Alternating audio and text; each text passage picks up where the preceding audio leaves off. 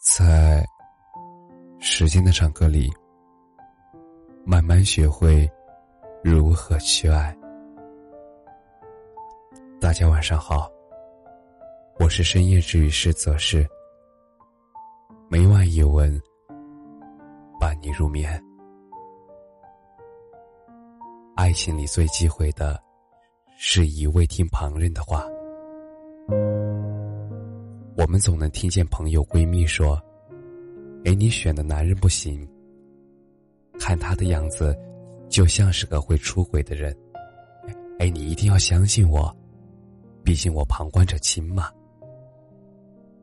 我们总是说着“旁观者清，当局者迷”，一定要听旁观者的话。可是，作为当局者的你，就一定会比旁观者。更加看不见他的爱吗？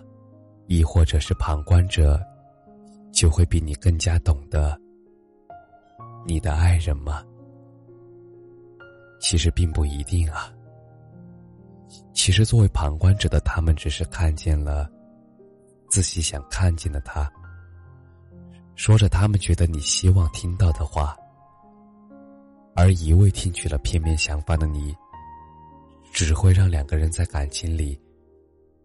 被旁观者越搅越乱，而多数的女生喜欢在感情中受委屈后找闺蜜倾诉，说着这个男人有多么多么的不好，有多么多么的渣，而闺蜜便劝着朋友分手，放下这个渣男。多数男生也感情受挫的时候，也同样找兄弟倾诉。说着我有多么多么爱这个女人，可是为什么她总是爱和我吵架？兄弟别劝着朋友忍忍吧，毕竟你爱她。其实啊，无论是闺蜜还是兄弟，他们只能清楚的了解你，也只能从你的口中去了解你的爱人是一个什么样的人，而你却能实实在在的感受到。你的爱人内心的变化呢？其实，就算是别人对你的感情讲的再多，分析的再透彻，而这些在本质上的，也只有对你感情发展提一个建议，也只有你自己知道自己的感情发展的如何，也只有你自己才知道和他该如何相处。而那个时候，十八岁的我，还不太了解这个道理。我我总是认为别人说的就是正确的，却忘了当时谈恋爱的人，其实是我自己。而多年以后，我不断释怀了。但就在前几天，我又碰见了他。我看见他之后，得体的打了声招呼。闲聊之时，他无意间提到了十八岁的时候，我是他唯一付出的真心。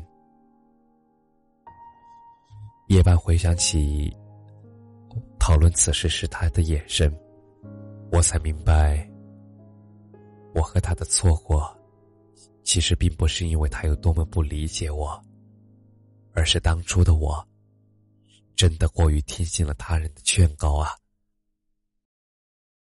其实很多时候，我们在感情里最忌讳的，并不是我们不听信他人的劝告，而是我们总是一味的听信别人对爱人的评价，却忘了那个最了解他的人是你。感谢你的收听，晚安。